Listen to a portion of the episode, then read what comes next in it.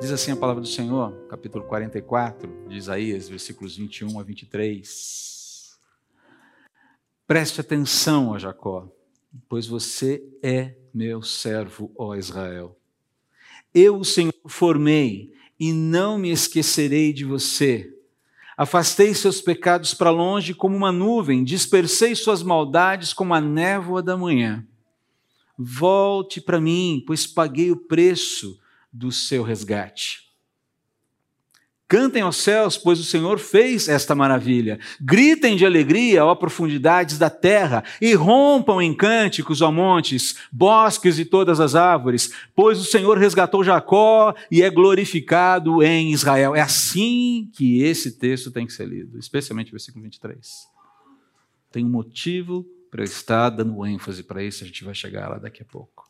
O Deus leal essa, esse termo, essa virtude de Deus, ela sintetiza muito bem a todas as outras virtudes. E quando a gente fala da lealdade de Deus, você se lembra de alguma música? Você lembra de alguma música que fale da lealdade de Deus? Vem à tua mente alguma música que fale sobre isso? Deus é fiel. Qual é a música, maestro? Tu és fiel, Senhor. Como entender essas últimas duas frases que eu coloquei aqui em negrito? Tu és fiel, Senhor, fiel a mim. Como entender isso? Deixa eu fazer uma observação aqui que precisa da nossa atenção. O que nós queremos dizer sobre a fidelidade de Deus? Né? O, que, que, o que muitas vezes vem à mente que precisa de arejamento? Muitas vezes nós pensamos em Deus, sobre a fidelidade de Deus, articulamos pensamentos sobre a fidelidade de Deus, como se elas viessem sempre no sentido de nos absolver materialmente, nos prover materialmente, imediatamente, ou dos nossos erros ou sobre as nossas necessidades. A nossa visão sobre a fidelidade de Deus é muito colocada no aqui e agora, ela é muito travada no momento, no curso da história, dentro da nossa história aqui. Mas a fidelidade de Deus, ela é sobretudo redentora, redentiva, soberana, viva. Estou tentando usar alguns termos que vocês usaram aqui. A, a, a ideia da fidelidade de Deus é muito mais ampla. Ela pode até compreender, sim, o atendimento às nossas necessidades, a absolvição material dos nossos erros, por assim dizer. Mas ela é muito mais ampla ela visa algo muito maior. Ela visa algo que começa na história e não termina, invade a eternidade. Não termina, invade a eternidade. Basicamente, Deus é fiel aos seus propósitos, ao cumprimento dos seus propósitos eternos na nossa vida.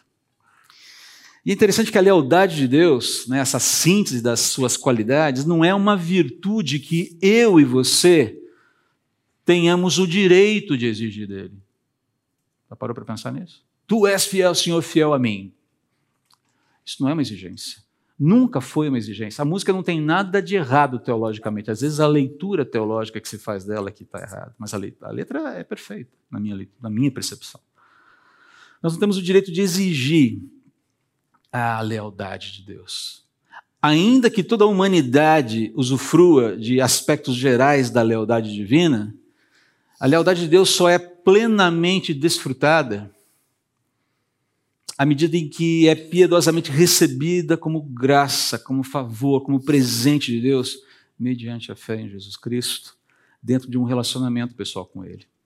Então, ela pode ser exigida, mas ela pode ser plenamente desfrutada. Porque ela é sempre outorgada. Ela é sempre manifestada é sempre um movimento de Deus para com o homem. A lealdade de Deus não é algo que se conquista, algo que se compra, algo que se exige.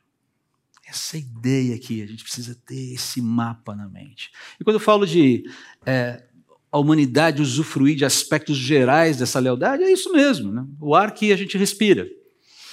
Lealdade de Deus. As estações que se sucedem, lealdade de Deus. O sol que se levanta, se levanta, uma, uma, uma linguagem poética, né?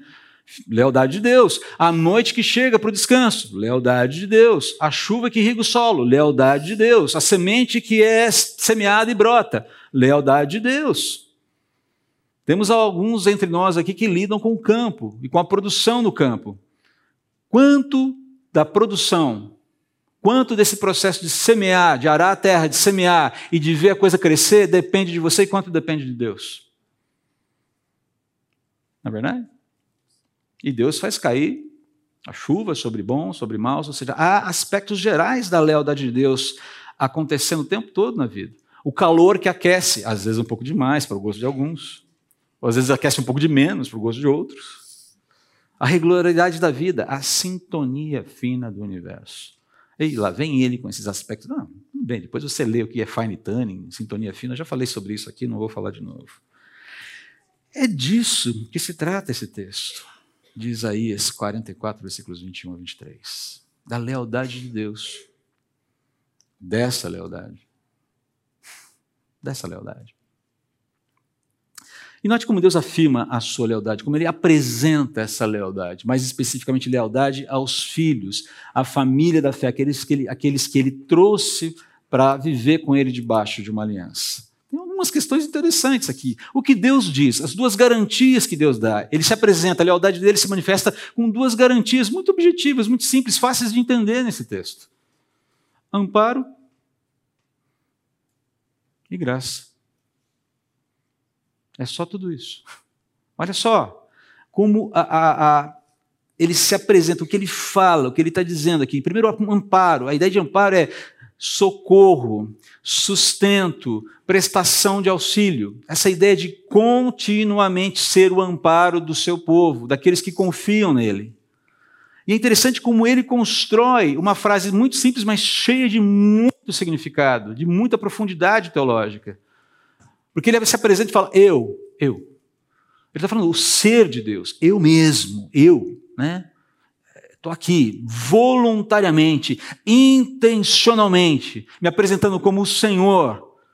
Ah, e quando ele se apresenta como Senhor, você tem ali é, toda essa profusão de atributos, grandeza, majestade se apresentando. Deus se apresenta com as suas qualidades. Ele se apresenta como ele se apresenta, eu, Senhor. Ele está tá, ele tá apresentando os seus atributos. Digamos, deixa eu mostrar aqui, eu sou aquele que tem o currículo tal. Invariavelmente, quando você vai, conhece alguma pessoa no seu trabalho, principalmente vocês que são executivos, você conhece uma pessoa nova, qual é uma das primeiras atitudes que se tem? Troca do quê? Cartões. Ainda se troca cartões hoje em dia? Olha se troca cartões hoje em dia? Não se troca mais cartões, não se tem mais cartão, é isso? Tá nem aí. Mas basicamente, quando você conhece uma pessoa, você tem uh, um, uh, aqueles que estão num processo de fazer negócios, você procura fazer um briefing de quem é a pessoa que você vai o quê? Entrevistar, ou com quem você vai interagir, enfim, você faz um briefing. Essa pessoa, essa pessoa tem um, um perfil. Aqui Deus fala: Eu sou o Senhor que. Tem, é, eu, Senhor, ou seja, isso significa tem uma série de qualidades, tem uma série de atributos, tem uma série de é, qualidades e, além de tudo, tem essa majestade toda, tem essa grandeza toda. Então, perceba, ele tem ali a, essa apresentação inicial importante para dizer que não é qualquer um que está falando com Israel. E ele vai deixar isso claro. Na sequência, fala: Eu te formei. Eu, for, eu, Senhor, o Senhor da aliança, com quem você fez uma aliança, eu formei você. Eu, de vontade própria, de vontade, de, de vontade soberana, trouxe a existência, te trouxe a existência, te dei forma. E isso implica em propósito, isso implica em impacto, isso implica em provisão, e isso implica desígnio. Eu não te formei porque não tinha mais nada para fazer, deu na louca lá, ah, tenho poder, está sobrando um pouquinho de poder hoje, então deixa eu. Ah, não os movimentos de Deus, os atos de Deus, as intenções de Deus, as concretudes de Deus, elas são todas muito bem planejadas. E quando ele diz haja, é porque ele já pensou bastante sobre isso anteriormente. Aquilo tem uma razão de ser. Ele falou: você tem uma razão de ser, povo escolhido. E ainda que o enfoque seja a nação de Israel aqui e os propósitos de Deus para esse povo, queridos, a gente não pode esquecer disso. Tem um propósito, tem uma, uma fala específica, tem um encaminhamento específico para Israel. Eu, eu, novamente quero recordar que o meu enfoque aqui é procurar destacar os atributos, as virtudes de Deus e, e como aplicá-las, como entendê-las, aplicadas à nossa vida. Porque Deus não muda. Ele continua sendo o mesmo. Há sombra de variação na divindade. As disposições de Deus são as mesmas, ainda que ele use particularmente uma, a mesma disposição de uma forma em um caso e possa usar em outro. É essa a ideia aqui. Então, o que Deus está afirmando aqui é a sua autoridade sobre a existência, sobre a vida, sobre a história, os desígnios, os próprios desígnios que ele está estabelecendo, sendo ele a, aquele que concede vida integral ao ser humano, que habilita o ser humano na construção da sua própria vida dentro da história, nos termos de Deus com uma eternidade. É isso que ele está colocando aqui. É isso que está subentendido aqui. Eu, o Senhor, te formei. Mas não fica só nisso. Tem uma fala final aqui, nessa primeira parte, do, do, dessa segunda parte do versículo 21, que é muito interessante. Não me esquecerei de ti. Basicamente, o que Deus está falando aqui, eu tenho um compromisso vitalício com você, um compromisso de lealdade, de amparo, que eu não vou romper. Um compromisso vitalício de lealdade, de amparo de Deus com quem ele tem uma aliança. Ele fala: esse compromisso está aqui, ele não caducou, ele não vai caducar, porque eu sou leal.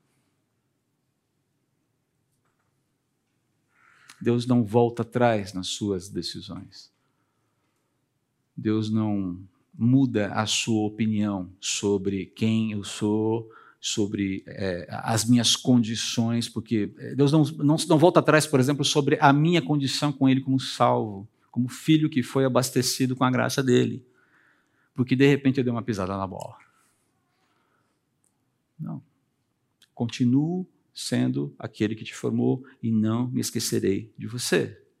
Isso nos leva à segunda garantia aqui. E a segunda garantia é simples: é, graça. Eu paguei o preço. Ou seja, Deus mesmo diz: Eu assumi o ônus, o prejuízo e quitei a tua dívida. Entenda que quando Deus fala paguei o preço, é porque Ele pagou mesmo. Ele pagou mesmo. Ele assume o peso disso. E a, a, esse preço pago, ele culmina, ele vai é, é, se tornar muito evidente, ele se torna claro para a gente quando você vê o próprio Deus encarnado morrendo na cruz. Há um preço que é pago. Eu paguei. Eu assumi o ônus da tua história, eu assumi o ônus dos teus desvios. É, eu te formei, ah, eu não me esqueço de você, eu paguei os preços. E é interessante que Deus usa duas ilustrações muito simples aqui para deixar claro que somente Ele tem poder para perdoar pecados. E que somente Ele pode perdoar pecados. É interessante que ele fala: olha, ah, afastei seus pecados para longe como uma nuvem. Dispersei, são dois paralelismos, são paralelismos aqui, a ideia é a mesma, né? os dois exemplos é para reforçar a ideia do que ele está falando aqui. Dispersei suas maldades como a névoa da manhã, a nuvem que é afastada, a névoa, a neblina que é dispersada. Eu pergunto para você, alguém sabe como controlar uma nuvem ou como dispersar uma neblina aqui? Você tem alguma tecnologia nova, inovadora para fazer isso? Até onde eu sei? Até onde eu sei. Ninguém controla nuvens, ninguém controla neblina, ninguém controla nevoeiros. Se fosse assim, acho que jamais existiria operação comboio ali no sistema Anchieta Imigrantes. Concordo? Né, Sandro? Sandro sabe disso, mora em Cubatão. Todo domingo vem, vem, vem e volta. Quantas vezes ele já pegou o sistema comboio em ação ali? Para tudo, espera uma condição. Está né? lá, é é, é névoa. Você não consegue pegar aquilo. Você sopra, não acontece nada. Você tenta pegar com a mão, nada acontece. Você abana, nada acontece. E, no entanto, ela está ali e ela está te impedindo de seguir o caminho. Assim é o pecado. Não é uma analogia interessante, simples de entender, não é? O pecado é como névoa, como neblina que você não tem como afugentar. Mas eu, Senhor, afasto a nuvem e disperso a, a neblina. Quando nós morávamos em Atibaia, ali na, seminário Palavra da Vida, é interessante. Primeira vez que eu vi aquilo, eu falei, nossa, parece Londres. Né? Coisa de metido, né? Você mora em Atibaia, no meio da roça, e fala, nossa, parece Londres, por causa de um fog, por causa da névoa. Mas eu vou dizer, é muito metido. Mas é interessante que eu acordei um dia, né, e, e bem cedinho, mas acho que 15 para 6, eu estava saindo para as atividades do dia, mas uma neblina que você não enxergava um palmo diante do nariz. Quem conhece ali ah, o, o, o lugar sabe do que eu estou falando. Eu falei, caramba, né? Nossa, acho que hoje o tempo vai ficar ruim, aquela coisa e tal. Cheguei para a capela da, da, do seminário e tal. Nossa, gente, acho que hoje vai ficar o dia inteiro assim. É? Aí uma filha de missionário, que já está lá, né? Ih, André, fica tranquilo. Nove horas vai abrir um sol de rachar o coco. Ah, duvido. Mas não deu outra. Deu nove horas, parecia relógio, assim. Eu falei, rapaz, aquilo que a gente não conseguia fazer. Você tinha que andar olhando bem atentamente para saber onde estava pisando, tal a densidade nela. Foi, saiu rapidamente. Não deu cinco minutos, dispersou. É interessante que Deus é, use ilustrações tão simples para apresentar uma realidade teológica tão importante para a gente, né? para a gente entender. Ele apresenta duas impossibilidades, apresenta duas impossibilidades para o homem: o dispersar a névoa, o afastar a nuvem, para reforçar que o homem, pelos seus próprios méritos, não tem como se declarar justo a um Deus santo. É simples assim. Você pode ser muito legal, você pode ser muito inteligente, você pode ter uma conduta ética moral fantástica dentro da realidade humana, dentro dos parâmetros humanos de conduta, realidade, de, de conduta ética moral, você pode ser uma pessoa sensacional. O fato, olha, ainda é insuficiente. Porque a santidade de Deus está num nível que nós não temos condições de, de alcançar. Ele fala: é sou eu que afasto a nuvem, sou eu que disperso a neblina, a névoa. Esse movimento só pode ser feito e é feito por Deus. Quem paga o preço é Deus, mesmo encarnado. Cristo fez isso. É ali que tudo fica evidente, o projeto de Deus se evidencia. O preço pago, morte. A garantia, sangue. Sangue. Então é a síntese perfeita aqui. Deus é leal. Ele é fiel a mim. Eu serei amparado e favorecido pelos méritos dele. É isso que significa a lealdade de Deus. Mas a lealdade de Deus, esse texto mostra para a gente, requer uma resposta apropriada. Duas ações aqui que correspondem à lealdade dele, que ele espera de nós. Muito simples. Presta atenção, volta para mim. Não tem dificuldade de entender também. Presta atenção. A ideia é lembre-se, recorde-se, traga à memória cuidadosamente qual é o seu status diante de Deus. Quando digo status, significa qual é a sua condição. E ele está falando aqui para o povo, ele está falando para filhos, ele está falando para a comunidade da fé. Ele está falando para gente que pertence à família da fé e que está distante por algum motivo. E algumas coisas precisam ser consideradas nessa lembrança. Primeiro que nós somos servos. E o servo é alguém que foi comprado, é alguém que foi redimido, é alguém que foi tirado de uma situação de aperto. O servo é alguém comprado. Houve o quê? Transação ali, para que ele pudesse sair daquela condição e ir para uma outra. Ah, mas às vezes é até pior, mas não é esse o caso aqui. E nós olhamos muito para essa questão de servidão, de escravidão, é, com as lentes muito recentes da história do Brasil. Ah, não estou dizendo que a servidão lá fosse boa, mas havia aspectos um pouco diferentes. Era possível, por exemplo, um servo no passado comprar-se a si mesmo do seu senhor e obter a liberdade. Isso era possível. Não estou dizendo que é bonitinho, mas estou dizendo que as regras eram um pouco diferentes. O que Deus está falando aqui, então, ele está se apresentando como um mestre bondoso, um senhor bondoso, que olha para o servo e diz: Você me pertence. E eu espero que por gratidão e não por obrigação, você passe a viver com o propósito de discernir, de se submeter e executar a minha vontade como seu redentor, porque isso vai ser melhor para você. Não sou eu que ganho com isso, é você quem ganha. Essa é a ideia aqui. Mas me chama muita atenção esse segundo, essa segunda ação aqui, que Deus espera uma resposta, e ele está falando com um povo que está distanciado dele, emocionalmente, distanciado dele relacionalmente e, portanto, religiosamente. Um povo que, com quem ele tem uma aliança. E tem lições para a gente aqui nisso. Volte para mim. Eu não consigo imaginar algo mais humilhante para Deus. Volta para mim. Quem pede para que o outro volte, está se humilhando. É uma humilhação aqui. Volta para mim. Deus, com todo o seu poder e fúria, poderia criar todas as situações perfeitas, a tempestade perfeita na vida da pessoa, para que aquela pessoa volte de joelhos e ele assim, ah, voltou, né, miserável? Demorou. Vou dar mais uma. Volta para mim. Eu, Senhor, te formei, não me esqueço de você. Paguei pelos seus pecados. Te possuo.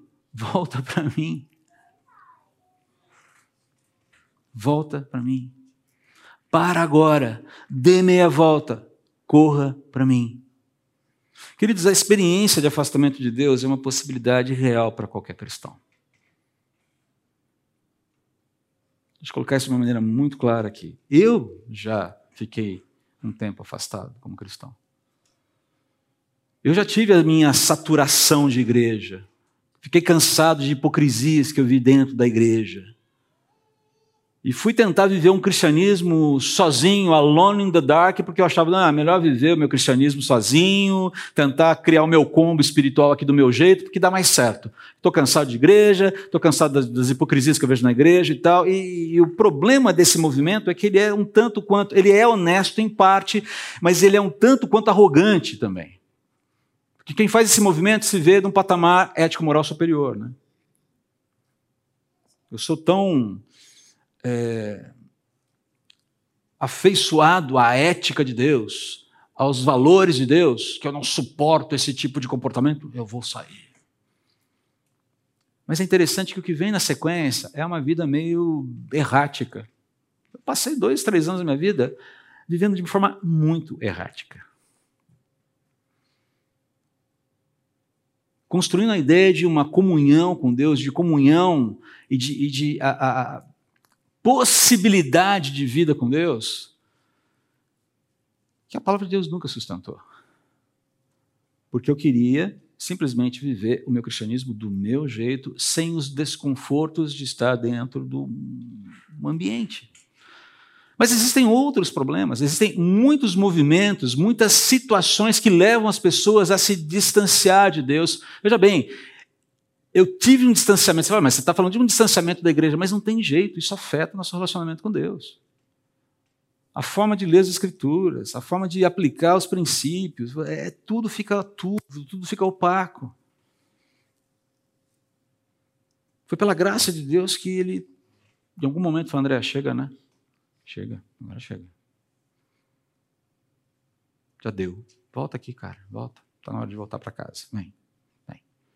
Às vezes a situação fica mais crítica, às vezes não. Dependendo da cabeça dura do sujeito, Deus vai ter que aumentar a fervura. Mas são histórias diferentes. Mas o fato é que Deus vai usar essa inquietação, essa falta, essa ausência para dizer: cara, você não está completo, volta. Teu lugar não é aí, teu lugar é aqui. Agora, o que é importante aqui é que, tão logo nós sejamos tocados pela lucidez do Espírito Santo, escancarando a nossa mente, para a tragédia desnecessária que é viver distante do Pai, que a gente pare tudo imediatamente e a gente volte correndo para os braços dele, tal como fez o filho pródigo lá em Lucas capítulo 15.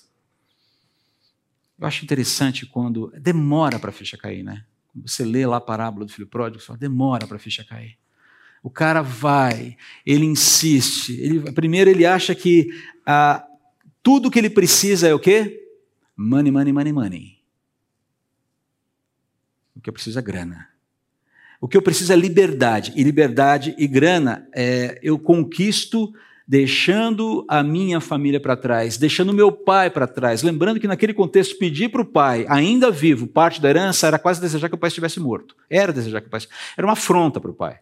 Era uma afronta social, uma afronta familiar. Consegue a grana, consegue a liberdade e vai viver a vida.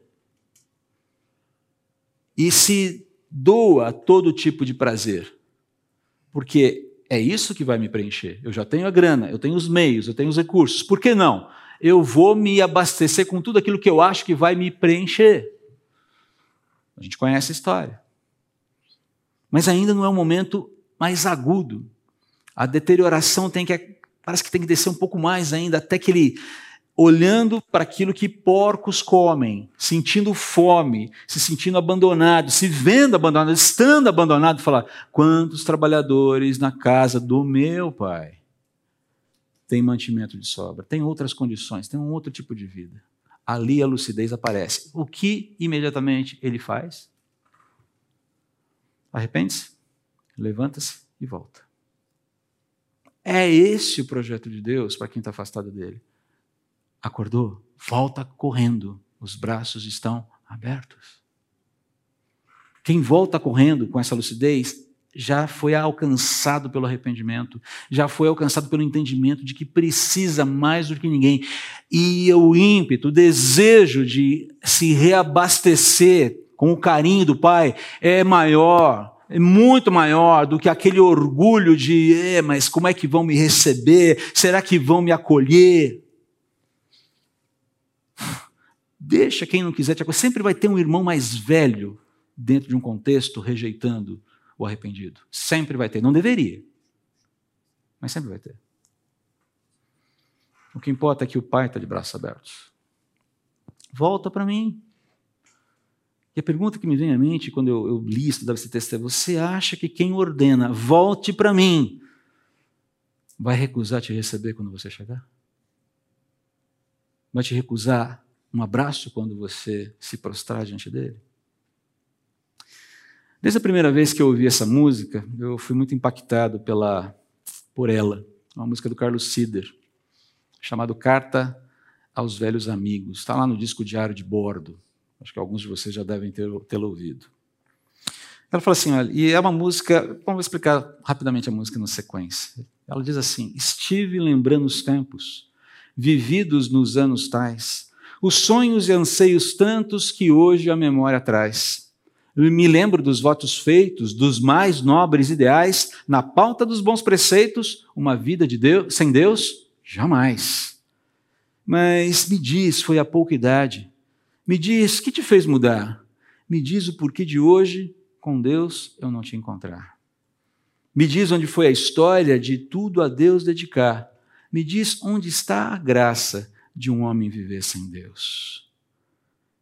Me lembro do teu exemplo de como eu quis te imitar. São coisas que eu não entendo te ver hoje em outro mar. O Deus dos passados anos é o que segue sendo meu. É o Deus que eu ensino aos filhos e é o tempo que seja o teu. Não seja da boca fora, que seja de coração, pois barco que em Deus se ancora, o vento não leva não. Me diz se passou a idade. Me diz por que esperar. Me diz onde está a graça do homem viver sem Deus. O Carlos escreveu essa música pensando em dois amigos que haviam sido referência para ele, a referência de vida cristã no passado, mas que ah, quando essa letra foi escrita, musicada e gravada, e a música gravada, estavam navegando por mares estranhos como responder à lealdade de Deus se você está longe? Ou quando você está longe? Como responder? Lembrando de quem de fato você é e voltando para Deus o mais rápido possível. É a forma de responder à lealdade de Deus quando você está longe. Volta para Ele. É simples assim. Volta para Ele. Qual é a conclusão, então, dessa, desse movimento, dessas duas garantias de Deus e as ações que ele requer? Pensando em tudo que foi dito em Isaías até agora, né? Essa síntese foi feita, aí aponta para uma conclusão sobre quem Deus é e como essa lealdade ela é impactante para a vida do homem. Cantoria. A conclusão é música. Porque suas palavras não dão conta de expressar gratidão, contentamento, alívio, restauração. Você precisa cantar. Você precisa entoar. Você precisa imprimir musicalidade na sua expressão de gratidão. Tal é a grandeza da coisa.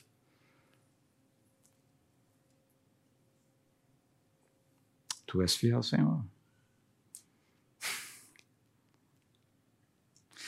Interessante ver que esse texto, nesse texto, e isso acontece muitas vezes na Bíblia, é muito bonito, você tem a natureza personificada, sendo convidada a cantar, dada a dimensão da alegria promovida e sustentada pela lealdade do Senhor. Lembra da ênfase que eu dei no começo da leitura do texto? É para tentar comunicar um pouquinho da grandeza que esse texto está tá, tá, tá anunciando para a gente.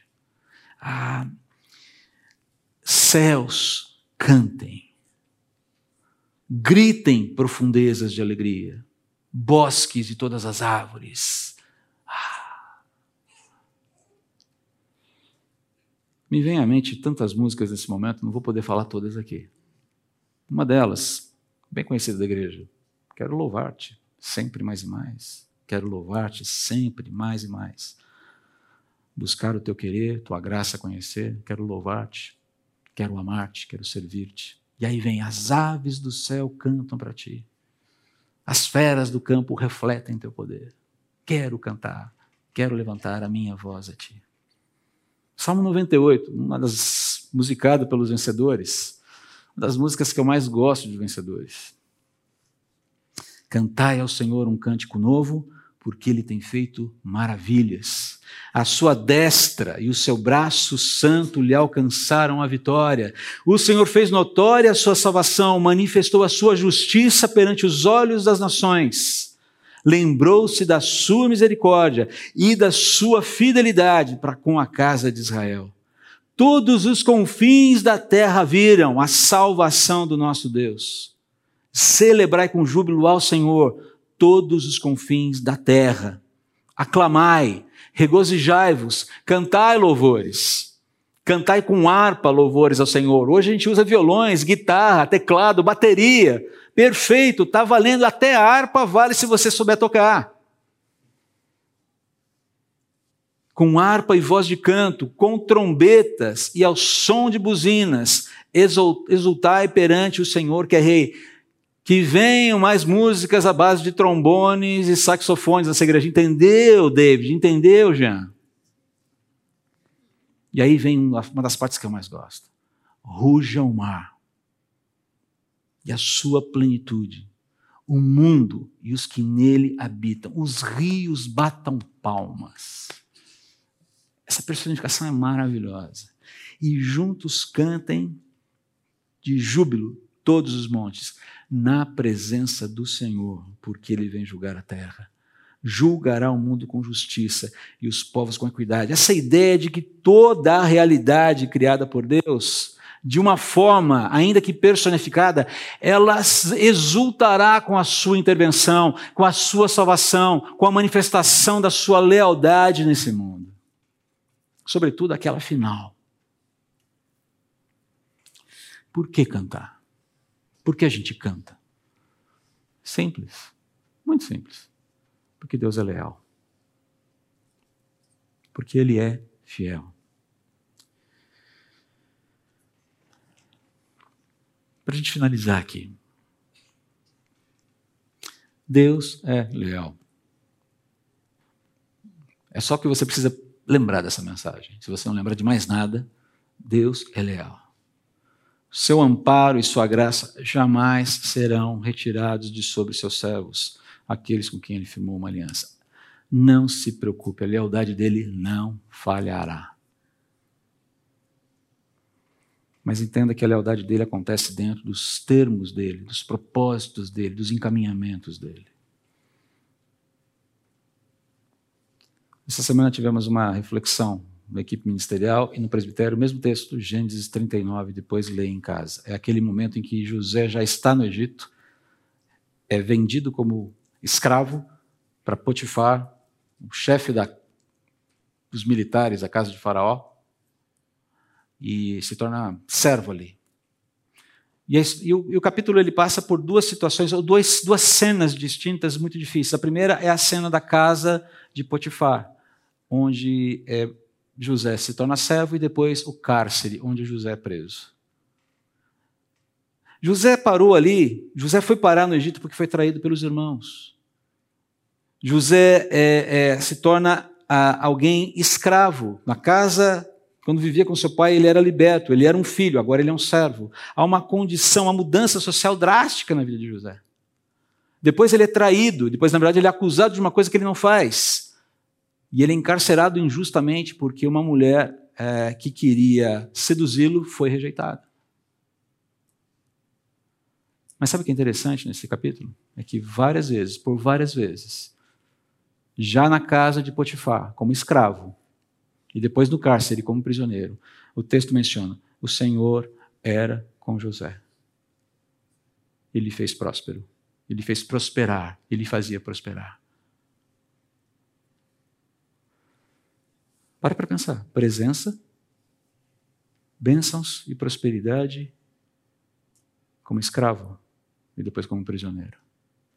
Não é interessante isso? lealdade.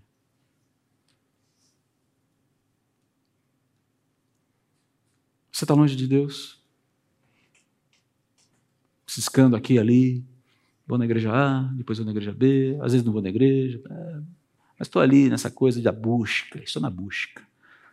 Nenhuma questão aqui relacionada aos nossos amigos do Rio de Janeiro. Para tudo. Relembre quem você é se você já é salvo por Jesus. Lembre a ternura do Pai e volte correndo para Ele. Quem te ordena a voltar, não vai te recusar. E por fim, cante a lealdade de Deus. E a pergunta que eu te faço é: que música você escolheria hoje para cantar a lealdade de Deus? Qual é a música? Que música seria essa? Não vai dar para cantar a música de todo mundo aqui hoje. Mas a gente vai escolher uma, ou já foi escolhida uma, e nem foi combinado, foi realmente favor de Deus, né, Paulinha? Que fala um pouquinho sobre isso. Deus é leal. Corra para Ele se você está distante. Volte para Ele imediatamente. E cante a lealdade de Deus em seu favor. Vamos orar? Senhor, eu quero te agradecer por esse momento de parar tudo e avaliar o que a gente tem aprendido, fazendo uma síntese, compreendendo que tudo isso pode ser resumido numa única palavra: lealdade. E como isso é tremendo.